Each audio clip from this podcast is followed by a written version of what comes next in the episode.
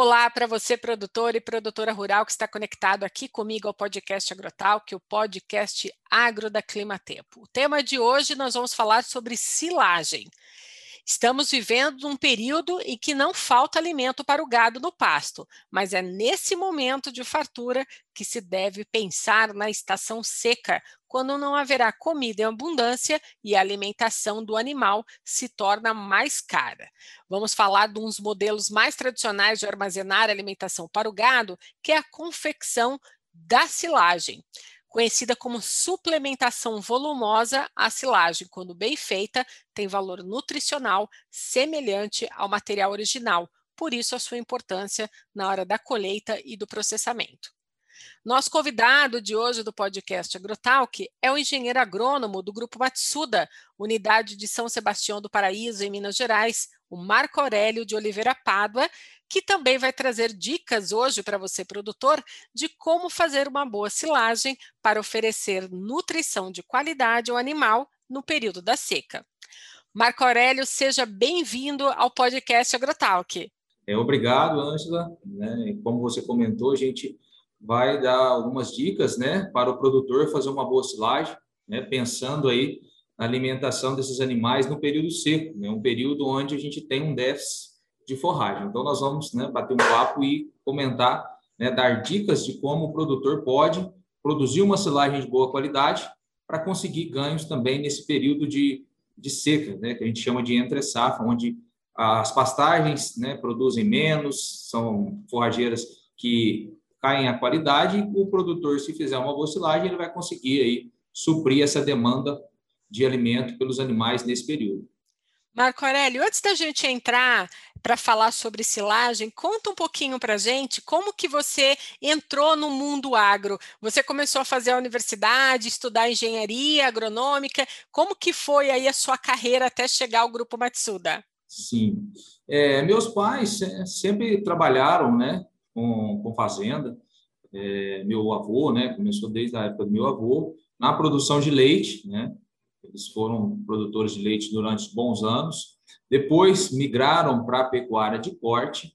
Então, eu, assim, bem dizer, nasci é, na fazenda, né? Então, morando na cidade, mas é, frequentando a fazenda diariamente. Então, eu gostei, né? Foi um, um período, assim, né, diário, né? Frequentando o pai, a família inteira.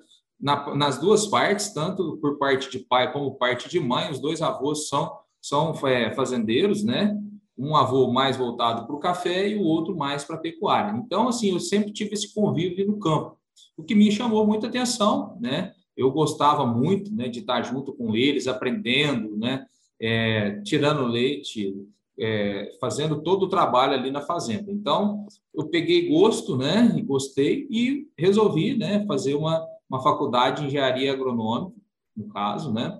Eu estudei na, na cidade de Passos, na UENG, Universidade do Estado de Minas Gerais, e durante o período acadêmico fiz estágio na empresa Matsuda, né? é uma empresa que trabalha com plantas forrageiras, com a produção e comercialização de sementes forrageiras e suplemento mineral também. Então, eu fiz o estágio aqui, frequentei o laboratório de análise de semente, na qual hoje eu sou responsável técnico do laboratório de, de sementes aqui da empresa, e depois que formei, comecei a trabalhar numa cooperativa, né, na parte de café, mas eu, a parte pecuária me chamou mais atenção, né? Então consegui, né, esse é, trabalhar aqui, começar a trabalhar na empresa, onde eu já tinha feito estágio, então o pessoal já me conhecia, a diretoria, né? Então eu tinha um, um vínculo com eles muito bom e fui chamado para trabalhar com eles e estou até hoje, né? São 15 anos aí de empresa, então, é uma empresa muito boa para se trabalhar, uma empresa familiar.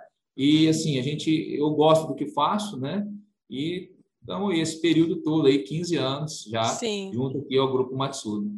Muito bacana. Você praticamente, Marco Aurélio, é um sucessor do agronegócio, né? Vem aí de família que já lidava com a agricultura, e isso é muito bacana. Coloca você também dentro de um ambiente que já é familiar para você. Vamos falar então sobre silagem. Qual que é o período correto para se colher e ensilar? E qual que é a importância de se fazer a colheita no tempo correto? Primeiramente, né, a gente pensar nesse ponto de colheita Isso vai depender da forrageira, né, da planta que o produtor está utilizando. Né? As mais utilizadas hoje são milho e sorgo, são as que são mais utilizadas na confecção de silagem. Porém, tem cana-de-açúcar, tem capim-elefante, tem as forrageiras tropicais, né, que também são opções para o produtor fazer silagem. Então, pensando no milho, né, o produtor ele faz esse plantio, o mais usual é o plantio de safra, né, seria feito ali em outubro, novembro, e para fazer a silagem em janeiro, fevereiro. Então, esse seria o momento para o milho, né? pensando no milho. Se for um sorgo, muitas vezes o pessoal faz uma safrinha, então ele já pode ser colhido mais tarde. Né? Então, assim, resumindo, seria um período aí de ensilagem de janeiro a abril, vamos falar assim, uhum. onde se é, é, mais realizada a confecção da silagem, né? pensando em milho e sorgo. Se for usar a cana-de-açúcar, a cana-de-açúcar ela já é o seu período né, recomendado de corte no período seco. Então, de maio até agosto, né, vai depender da cultivar, tem cultivar mais precoce, tem a de ciclo médio e a tardia. Então, isso ela tem essa variação conforme a característica da, da forrageira. Então, assim, o período né, usual mesmo que se faz a silagem é de janeiro a abril, principalmente aquele produtor de leite, né, que planta esse milho em outubro, né, que é a forrageira mais utilizada pelos produtores de leite, ele vai estar ensilando né, essas, essas forrageiras nesse período de janeiro até abril. E qual que é a importância né, do produtor fazer essa silagem, cortar essa planta no momento ideal? Porque é onde a planta consegue estar produzindo uma boa quantidade de forragem, vamos pensar em quantidade de, de forragem por uhum. hectare, uhum e também e qualidade. Então, ele consegue, né, no momento ideal recomendado para cada espécie forrageira, unir essas duas, qualidade e quantidade de forrageira. Por quê? Se ele não colher nesse momento, né, esse capim ou esse milho, ele passa do ponto ideal. Quando o produtor for ensilar, já não tem a qualidade satisfatória. Então, ele vai estar colhendo um material com baixo valor nutricional Consequentemente, ele vai produzir uma silagem de menor qualidade. Então, isso quer dizer que o ponto de corte das plantas também é fundamental para se obter uma silagem de qualidade. É fundamental. É uma, uma das etapas mais importantes do processo. Né? Uhum. Né? É definir esse momento ideal de corte. Porque, por exemplo, o milho ele tem uma janela de corte que varia de, de 1 a 10 dias. Então, ele entrou naquele momento de colheita, o produtor ele tem que ter feito um bom planejamento, já ter colocado tudo ali em ordem para começar o processo de ensilagem, de colher essa planta do campo. Porque nesse período de 10 dias, ele vai sair do ponto ideal. Aí, quanto mais tarde né, o produtor deixar para colher esse milho, esse milho vai perdendo qualidade, vai perdendo valor nutricional e a hora que ele for, o produtor for ensilar, ele vai ensilar uma forrageira já com baixa qualidade. Né? E lembrando que a silagem ela mantém a qualidade da planta que está no campo. A silagem ela não melhora a qualidade da forrageira.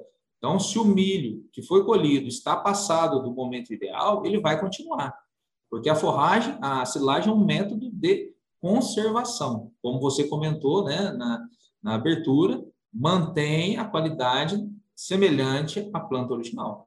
Sim. Ela no campo. Então, isso são pontos importantes que o produtor tem que estar atento aí nesse momento aí para fazer uma boa colheita. E como que como que é fazer a vedação correta de um silo, por exemplo? Então, é uma etapa também, né, fundamental, né? Porque para fazer uma silagem de boa qualidade, a gente tem algumas etapas. Primeiramente, né, o ponto de colheita. A planta chegou, eu preciso colher ela naquele momento.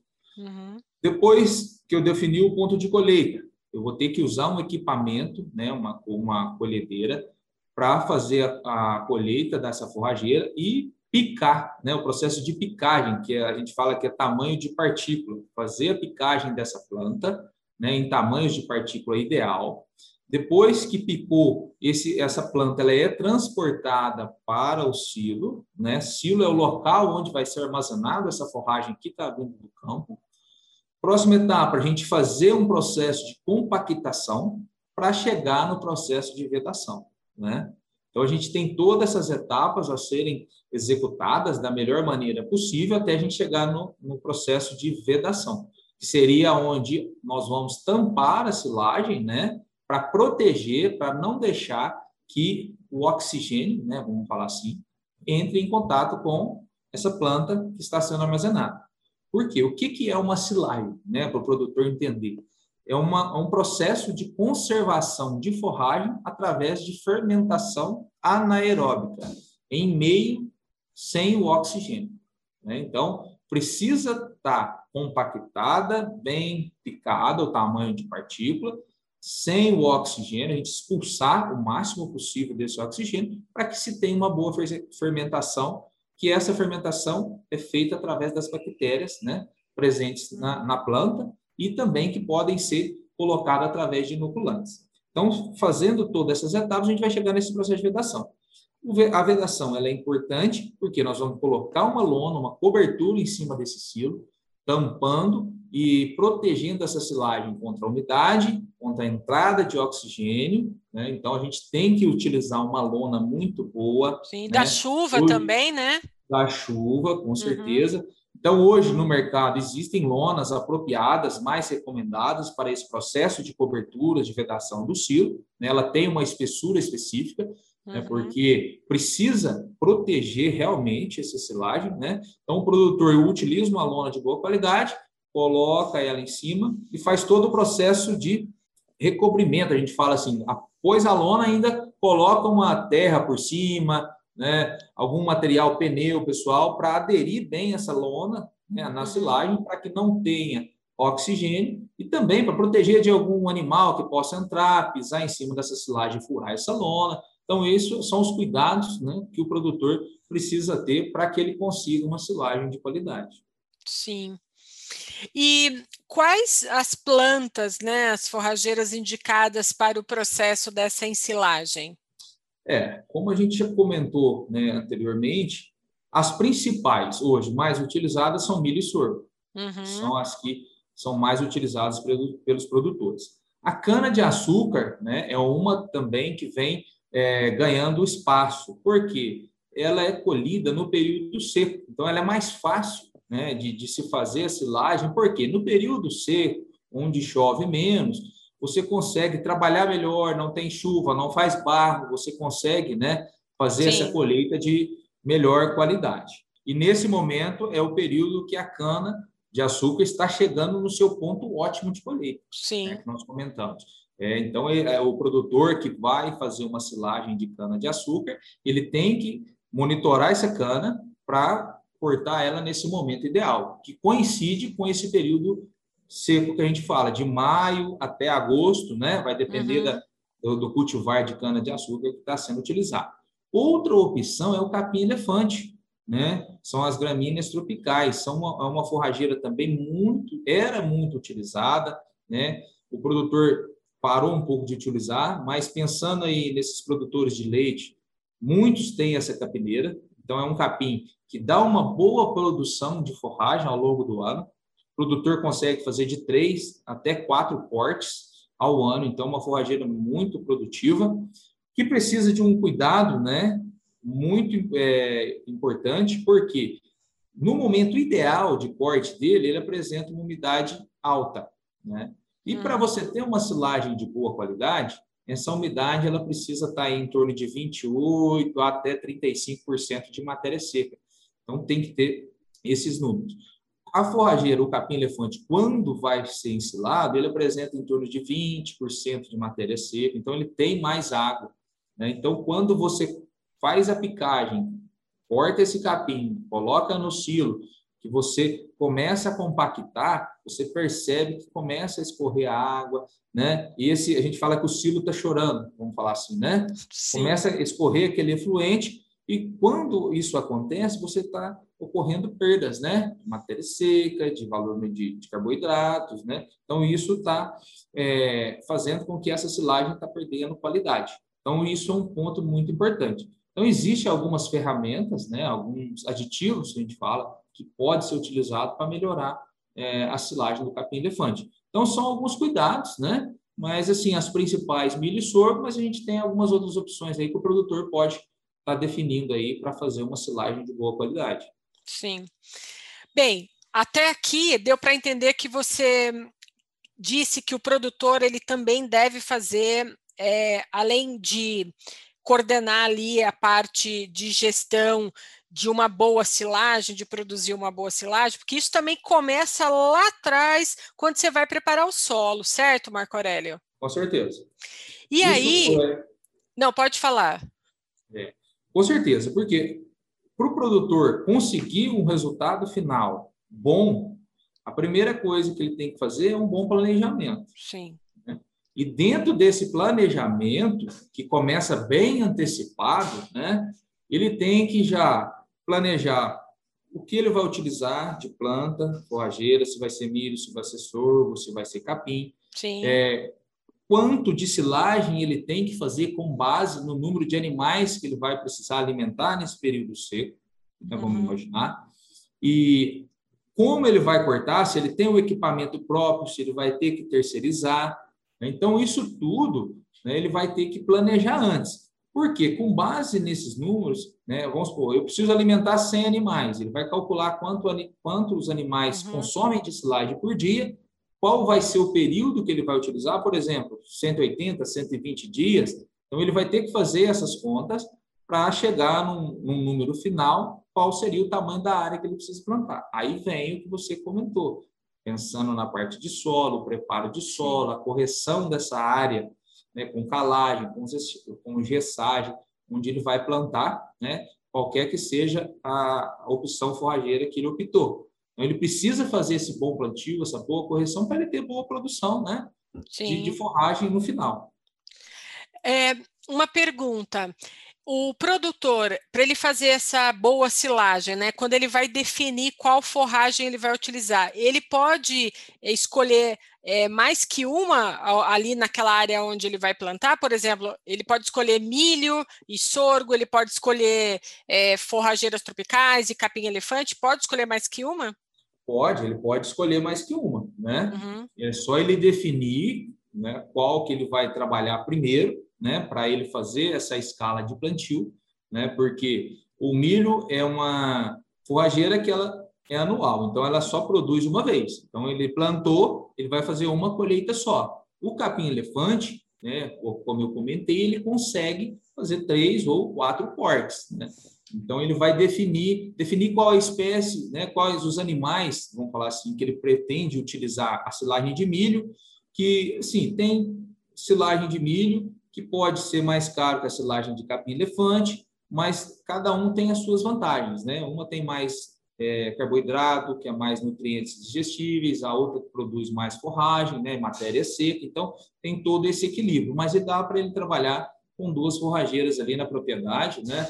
Ele fazendo esse planejamento, escalonando a época de plantio, a época de corte, para não errar né, nas duas, ele conseguir trabalhar com as duas, ele vai ter resultado sim utilizando as duas opções que ele escolheu.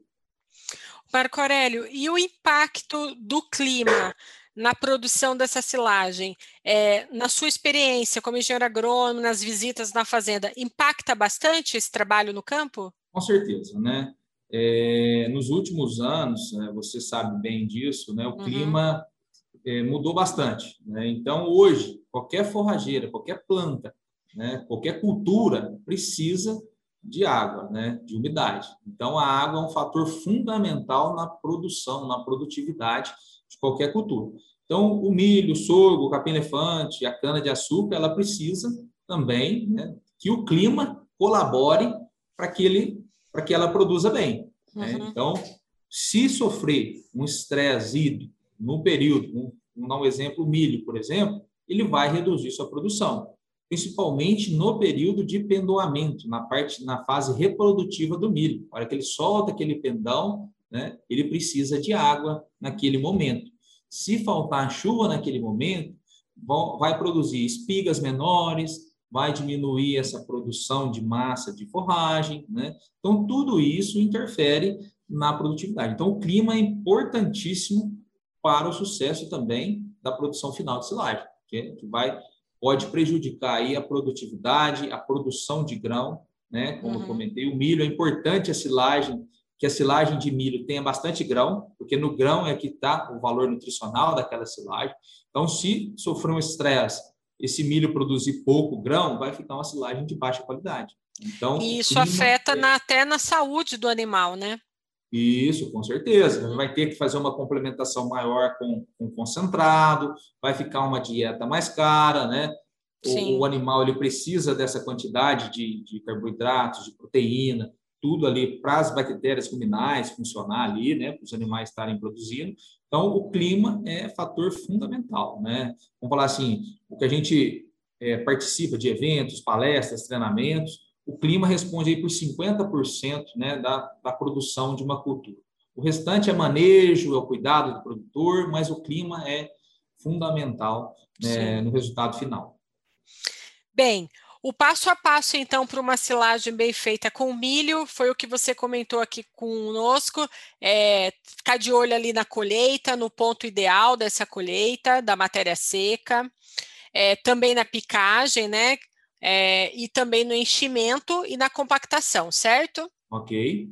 E quais as dicas que você pode dar para o nosso produtor rural que está nos ouvindo agora, é, que acrescente é, mais características a esse passo a passo e a importância de uma boa silagem? Certo.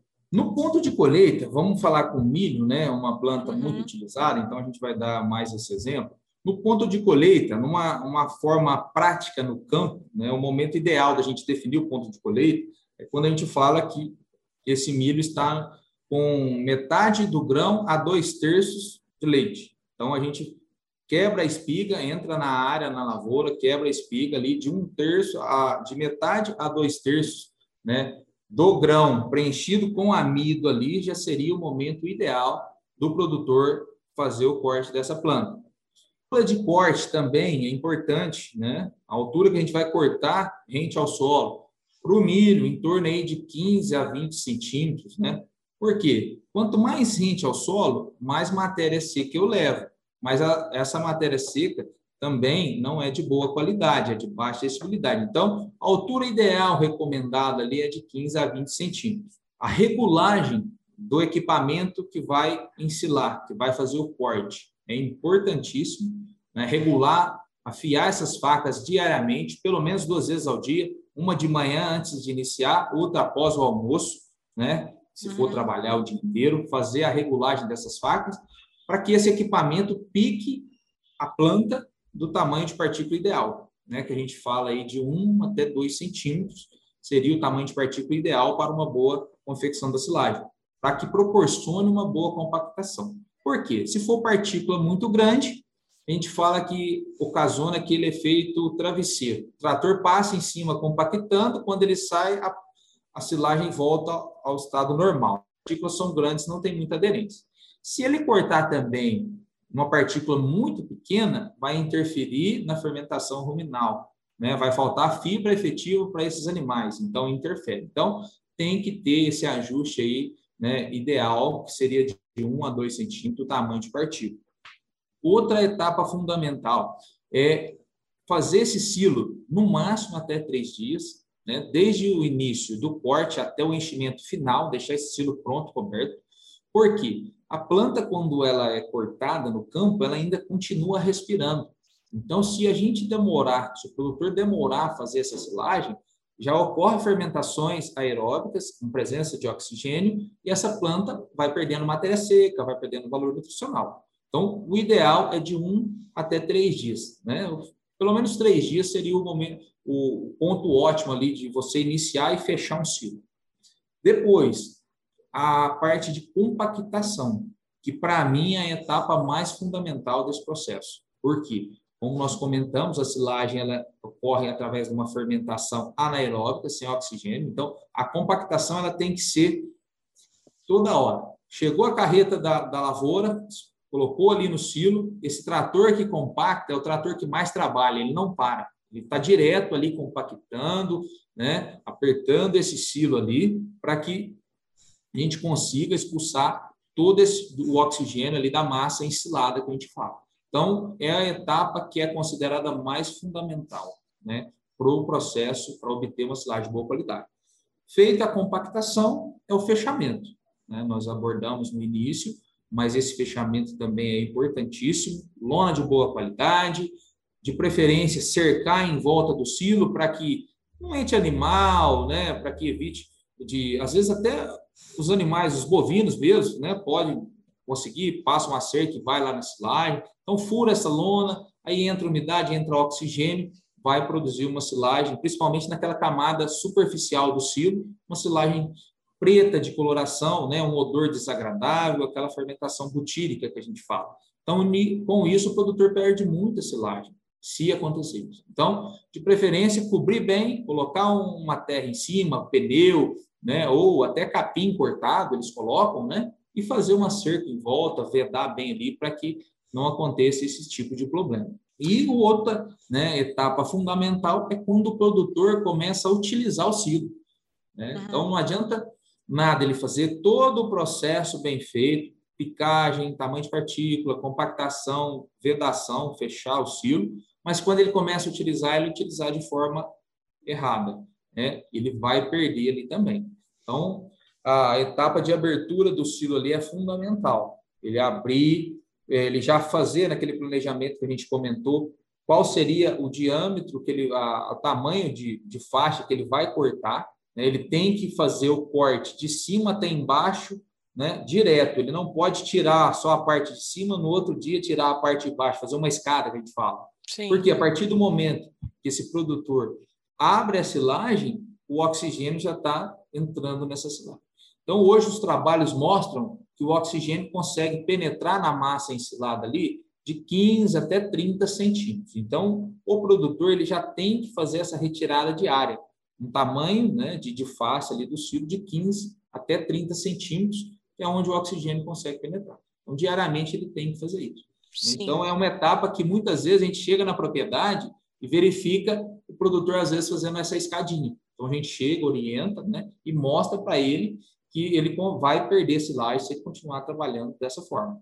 Então, assim, são etapas, são processos que o produtor ele tem que tentar executar da melhor maneira possível para que ele tenha né, o resultado final, seja na produção de carne, se for um produtor de corte, ou na produção de leite.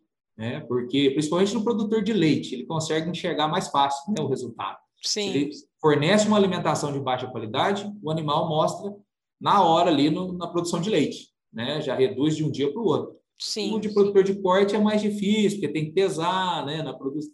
Então, assim, o produtor de leite consegue é, enxergar essa, esse resultado na hora. E outra coisa também importante é, é essa coordenação, essa consultoria de vocês, engenheiros agrônomos, para os produtores rurais, né? Porque é importante que lá atrás, desde o começo já da correção do solo, do preparo do solo, que vocês, engenheiros agrônomos, também estejam ali é, diariamente, semanalmente, junto com o produtor, para acompanhar esse processo. Sempre tem né, uma importância fundamental que o engenheiro agrônomo esteja acompanhando o produtor rural. Eu vi você falando agora que às vezes vocês chegam na fazenda e precisam passar essa orientação. Essa orientação é sempre constante, né, Marco Aurélio? Com certeza, é constante. Né? E a gente, o engenheiro agrônomo, ele, tá, é, ele tem essa função né, para uhum. ajudar o produtor desde essa etapa aí de análise de solo. Né? O produtor coleta a amostra lá, manda para um laboratório, o produtor manda para a gente, a gente interpreta aquele resultado, né? vê como está a fertilidade da área onde ele pretende plantar o milho ou a capineira. A gente faz toda a recomendação de calagem, de gessagem, todo o processo de correção que precisa ser feito. Então, a gente passa essa orientação, essa recomendação para o produtor e toda a sequência ali da condução da lavoura, da aplicação de um herbicida, de um fungicida, do controle de praga na lavoura, até chegar esse momento de silagem e na confecção. Então, o engenheiro agrônomo ele é muito importante, essa assistência técnica, né? O produtor ele, ele precisa, para ter bons resultados, assistência técnica é fundamental e, e nós, né, é, fazemos isso com total, com maior boa vontade, né, com carinho, que a gente gosta, a gente está ali, né, como a gente comentou, eu vivi isso e vivo isso todo dia, então isso é importante para a gente ajudar, né, e, e ver que o produtor, se ele seguir o que a gente né, orienta, ele consegue bons resultados, o produtor fica satisfeito, né? muitos agradecem, é, mandam até via WhatsApp mensagem, oh, deu certo, ficou Sim, bom, aquilo que é... você me é. falou, né? deu resultado, e isso para a gente é, é, muito gratificante. É. Ele fica feliz e vocês também. Com certeza. Minha última pergunta para o nosso podcast aqui, eu não posso deixar de perguntar sobre tecnologia e futuro. Você me disse que você chefia um laboratório hoje e eu sei que vocês dentro do laboratório procuram fazer as melhores análises, né? E aí eu queria saber de você o seguinte: com essa larga experiência que você tem é, nessa em silagem, com esses 15 anos trabalhando é, na Matsuda, o que, que você observa agora sobre as tecnologias para silagem, para essas, para escolher a melhor forrageira? O que, que as tecnologias estão trazendo hoje para vocês que a gente vai ver aí a médio prazo, a um longo prazo de melhoria dentro do campo?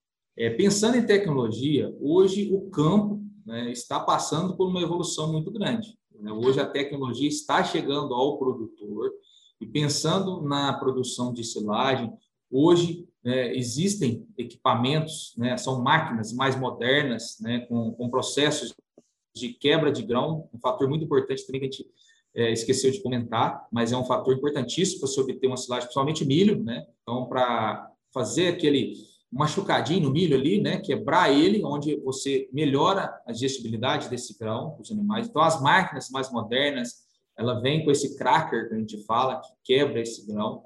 Né? Hoje, esses monitoramentos de área, monitoramento climático, esses mapas, né? fornecendo toda a informação para o produtor diariamente, né? monitorando o clima. Então, quando vai chover, né? se não vai, se vai ter esse período de, de, falta de chuva. O produtor, muitas vezes, no celular ali, ele consegue monitorar isso. Né? Então, acho essa tecnologia aí está muito avançada, pensando no produtor. É, as tecnologias de, de, plantas, né, híbridos mais produtivos, com, uma, com melhor valor nutricional, né, de ciclos mais precoces, com tolerância à largata, com tolerância a herbicida. Né, isso é, são tecnologias que a gente fala que é os está um, dois, três, quatro. Uhum. Que essa tecnologia que vem agregada na planta, trazendo essa tolerância a ataque de insetos, largatas, tolerância a herbicidas. Então, isso tudo são tecnologias né, desenvolvidas para o campo e que o produtor está é, tá utilizando e conseguindo bons resultados. Sim, bacana.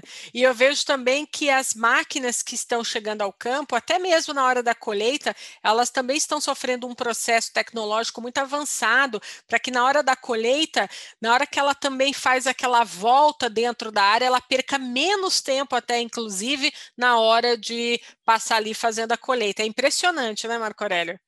Isso, com certeza. Essas máquinas mais modernas, né? Então elas, elas conseguem fazer isso elas têm esse software que a gente fala de GPS, Sim. monitoramento, te dá tudo ali quanto que colheu, qual que é a produção, quanto está rendendo por hectare, qual que é a produtividade, umidade, matéria seca, né? Sim. Ele te dá toda uma informação completa de todo o trabalho que ela fez, quanto ela está gastando por hora, né? Então, assim, isso facilita muito. Então, a tecnologia está cada vez mais avançada e por campo, né? E conseguindo chegar no campo. Né? Então, isso é muito importante, o produtor se adaptar a isso. Né? Então, hoje, é, esses produtores mais antigos, às vezes, são meio.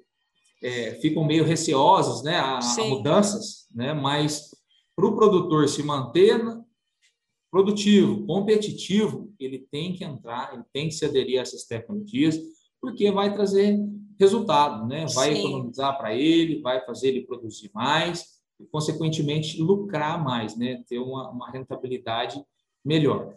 Sim.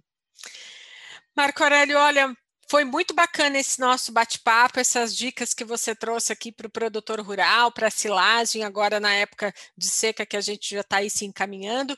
E eu fico muito agradecida de você é, participar aqui conosco do podcast Agrotalk. Seja bem-vindo aqui ao podcast para disseminar esse seu conhecimento aqui com os produtores e os colaboradores do agro. Volte mais vezes por aqui trazendo outras informações, viu?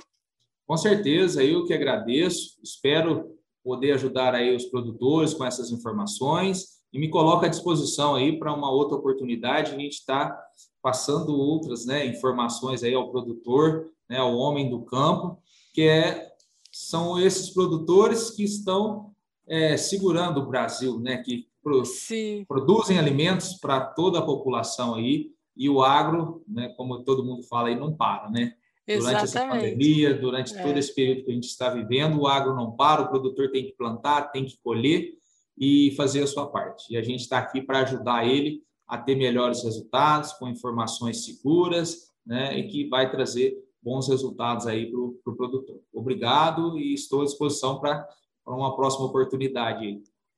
Obrigado, Marco Aureli. Para os produtores que estão nos ouvindo também, mandem suas sugestões de ideias, de tema, de conhecimento que eles querem adquirir aqui através do podcast Agrotalk. Marco Aurélio, mais uma vez, meu muito obrigado para você e até a próxima. Até a próxima.